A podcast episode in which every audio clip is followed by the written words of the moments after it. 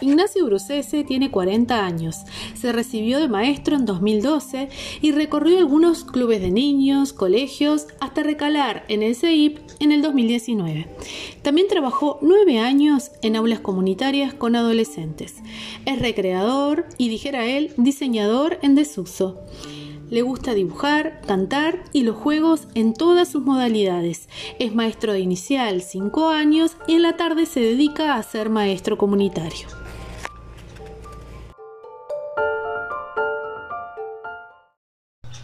Hola Ignacio, ¿cómo estás? Bueno, primero te vamos a pedir que te presentes y que nos cuentes en qué escuela trabajas, cuál es tu rol y cómo fue tu experiencia como maestro comunitario durante este año. Hola Laura.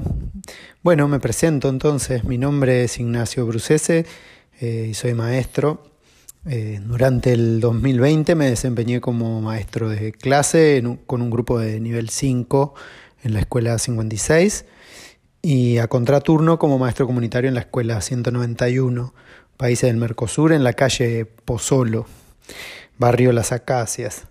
Eh, este fue mi segundo año en ese rol, en la misma escuela, y la verdad es que comparando con el año anterior, eh, bueno, fue muy difícil eh, contemplar las distintas dimensiones del trabajo de, maestro comunitario durante la emergencia sanitaria.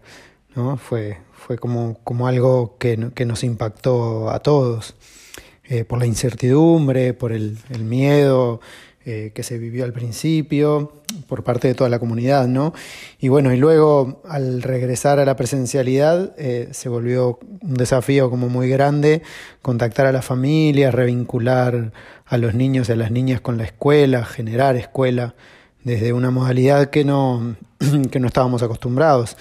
Eh, en ese sentido, las herramientas tecnológicas se volvieron fundamentales, a pesar de que nuestra comunidad tiene poco acceso desde el colectivo y los maestros comunitarios de la escuela se buscaron otros canales y propuestas diferentes que transmitieran paz entre tanta locura, mensaje de tranquilidad, eh, bueno, información útil y por supuesto también propuestas eh, lúdicas y pedagógicas para, para los alumnos de la escuela.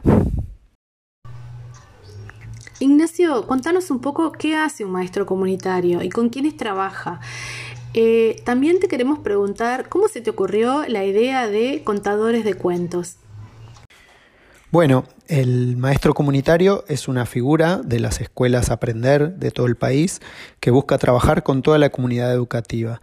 Siempre depende un poco de la concepción y lineamientos del equipo director, pero las principales líneas de trabajo eh, serían la atención a niños y niñas con dificultades, ya sea de integración, de aprendizaje o de conducta. Dentro de esta línea también como que se, dispara un poco eh, la nivelación, cuando trabajamos con, niños que están un poco descendidos del resto del grupo para, para nivelarlos mientras la maestra eh, trabaja con el resto y en algunos casos la aceleración de algunos alumnos que, bueno, que, es necesario que pasen eh, de año porque, o porque hay una extraedad o porque, mm, bueno, porque están capacitados para pasar eh, antes de tiempo. bueno, ahí la, el, maestro comunitario puede, puede intervenir. El trabajo con familias, desde la alfabetización en hogares, hasta diferentes talleres con la comunidad, dentro de la escuela, fuera de la escuela, el trabajo en redes con las diferentes organizaciones del barrio, en procura de estrategias que permitan atender a las dificultades específicas de, de los niños y niñas o de las familias, o algunos emergentes que involucran otros equipos de trabajo o también el acompañamiento en la proyección de recorridos educativos con diferentes eh, instituciones formales o no formales eh, y el cuidado de la salud, ¿no? en, contacto con, las policlínicas, en coordinación con, algún médico de familia de, la zona.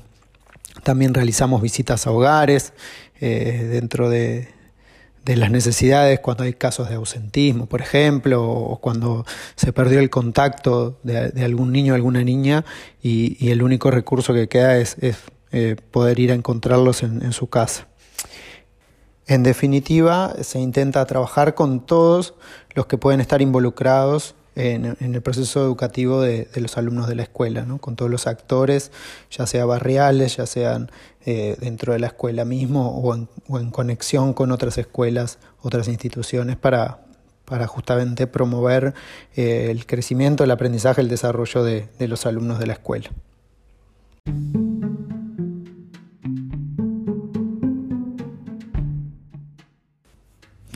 Bien, y, con respecto a la idea del, proyecto Contadores de Cuentos, eh, surge este año en medio del confinamiento y el, puntapié está vinculado a una serie de cosas que, sucedieron en un momento determinado, ¿no? Eh, por un lado, soy, que soy papá de una niña que ahora tiene dos años y que ama los cuentos y la hora del cuento desde hace tiempo. Es como un momento mágico, como le debe haber pasado a muchos papás. Y durante la cuarentena, entre comillas, porque fue, voluntaria, eh, fuimos alimentando nuestra biblioteca infantil y todos los días había que leer un cuento nuevo.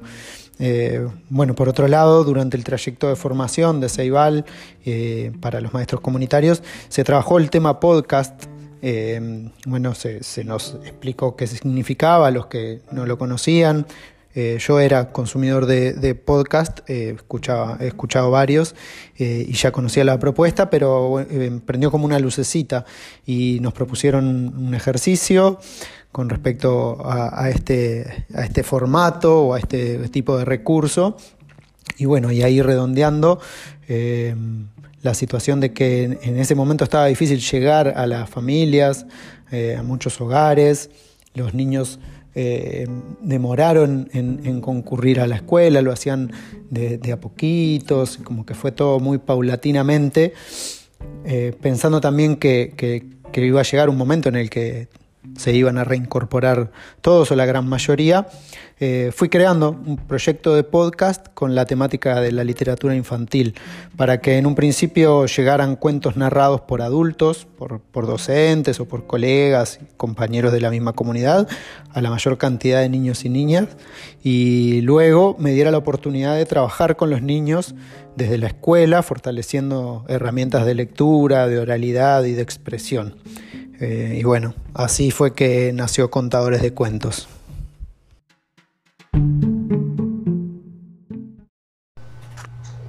Ahora quisiera preguntarte cuáles fueron los aportes del trayecto de formación a maestros comunitarios que brinda Plan Ceibal para todos los maestros del país. Eh, contanos un poco en qué consistió y qué aportes eh, te dejó este tránsito por ese trayecto. Bueno, en el caso de mi proyecto del 2020, digamos, fue como el clic que vinculó un montón de ideas eh, que, estaban, que me estaban pasando por la cabeza en algo concreto, en un proyecto tangible, ejecutado, eh, coordinado con una dirección y con, y con la colaboración de, otros compañeros y compañeras. Em, pero el trayecto es una propuesta muy interesante en sí. Eh, yo participé el año pasado eh, y siempre busca brindar herramientas útiles, herramientas que tienen que ver con la tecnología, eh, simples, actuales, que se pueden vincular a nuestro trabajo cotidiano, ya sea como docentes o, o como maestros comunitarios. A mí me pasó que el año pasado, si bien aprendí un montón, eh, un montón de herramientas y un montón de cosas que capaz que las tenía olvidadas y me, sirvió para refrescarlas, pero en definitiva no pude plasmar eh, en, ningún trabajo concreto, si bien eh, usé algunas. No llegué a elaborar un, proyecto terminado como, como sí lo hice este año. Yo supongo que, que, que, que son momentos, pero bueno, este año todo cuadró para que, el, el podcast eh, surgiera eh, en gran parte por, por lo que trabajamos en el trayecto de formación. Para terminar te voy a pedir que nos dejes un mensaje, les dejes un mensaje a tus compañeros maestros comunitarios. Pa, qué difícil. Eh, pero bueno, en realidad, pensándolo un poco, quizás un mensaje que tenga dos partes. Una con esto que estamos hablando del trayecto de formación eh, más como un testimonio de que es una herramienta para nuestro trabajo que nos vincula con, la tecnología, con los distintos eh, recursos que, existen y que nos mantiene ayornados en, lo que tiene que ver con eso, con, distintas plataformas, con distintas aplicaciones, con distintos recursos que, son muy útiles, no solo como maestro comunitario, sino también como maestro de clase.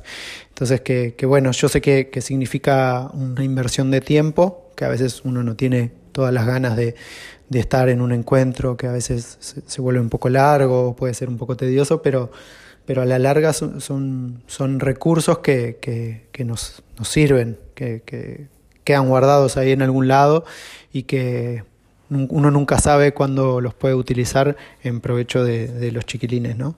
Y bueno, y lo otro como maestro comunitario, que, nada, que se apoyen en sus comunidades. Justamente la palabra comunitario nos lleva a nada, a pensar nuestra labor desde una red de actores de la comunidad, no solo la comunidad educativa, a veces es la comunidad barrial. Eh, hay un montón de organizaciones eh, que trabajan en los barrios con los mismos niños y niñas con los que nosotros trabajamos y que tienen eh, información o, que tienen trabajo realizado con ellos. Y bueno, y, que es importante nutrirnos nosotros como maestros para poder trabajar con, con los alumnos de nuestra escuela, de, la, de lo que ellos nos puedan dar, eh, las, las, organizaciones me refiero, ¿no? Y también nosotros somos un, elemento muy importante para, para, para también poder eh, transmitir eh, información de lo que hacen, del quehacer de los niños y las niñas en la escuela.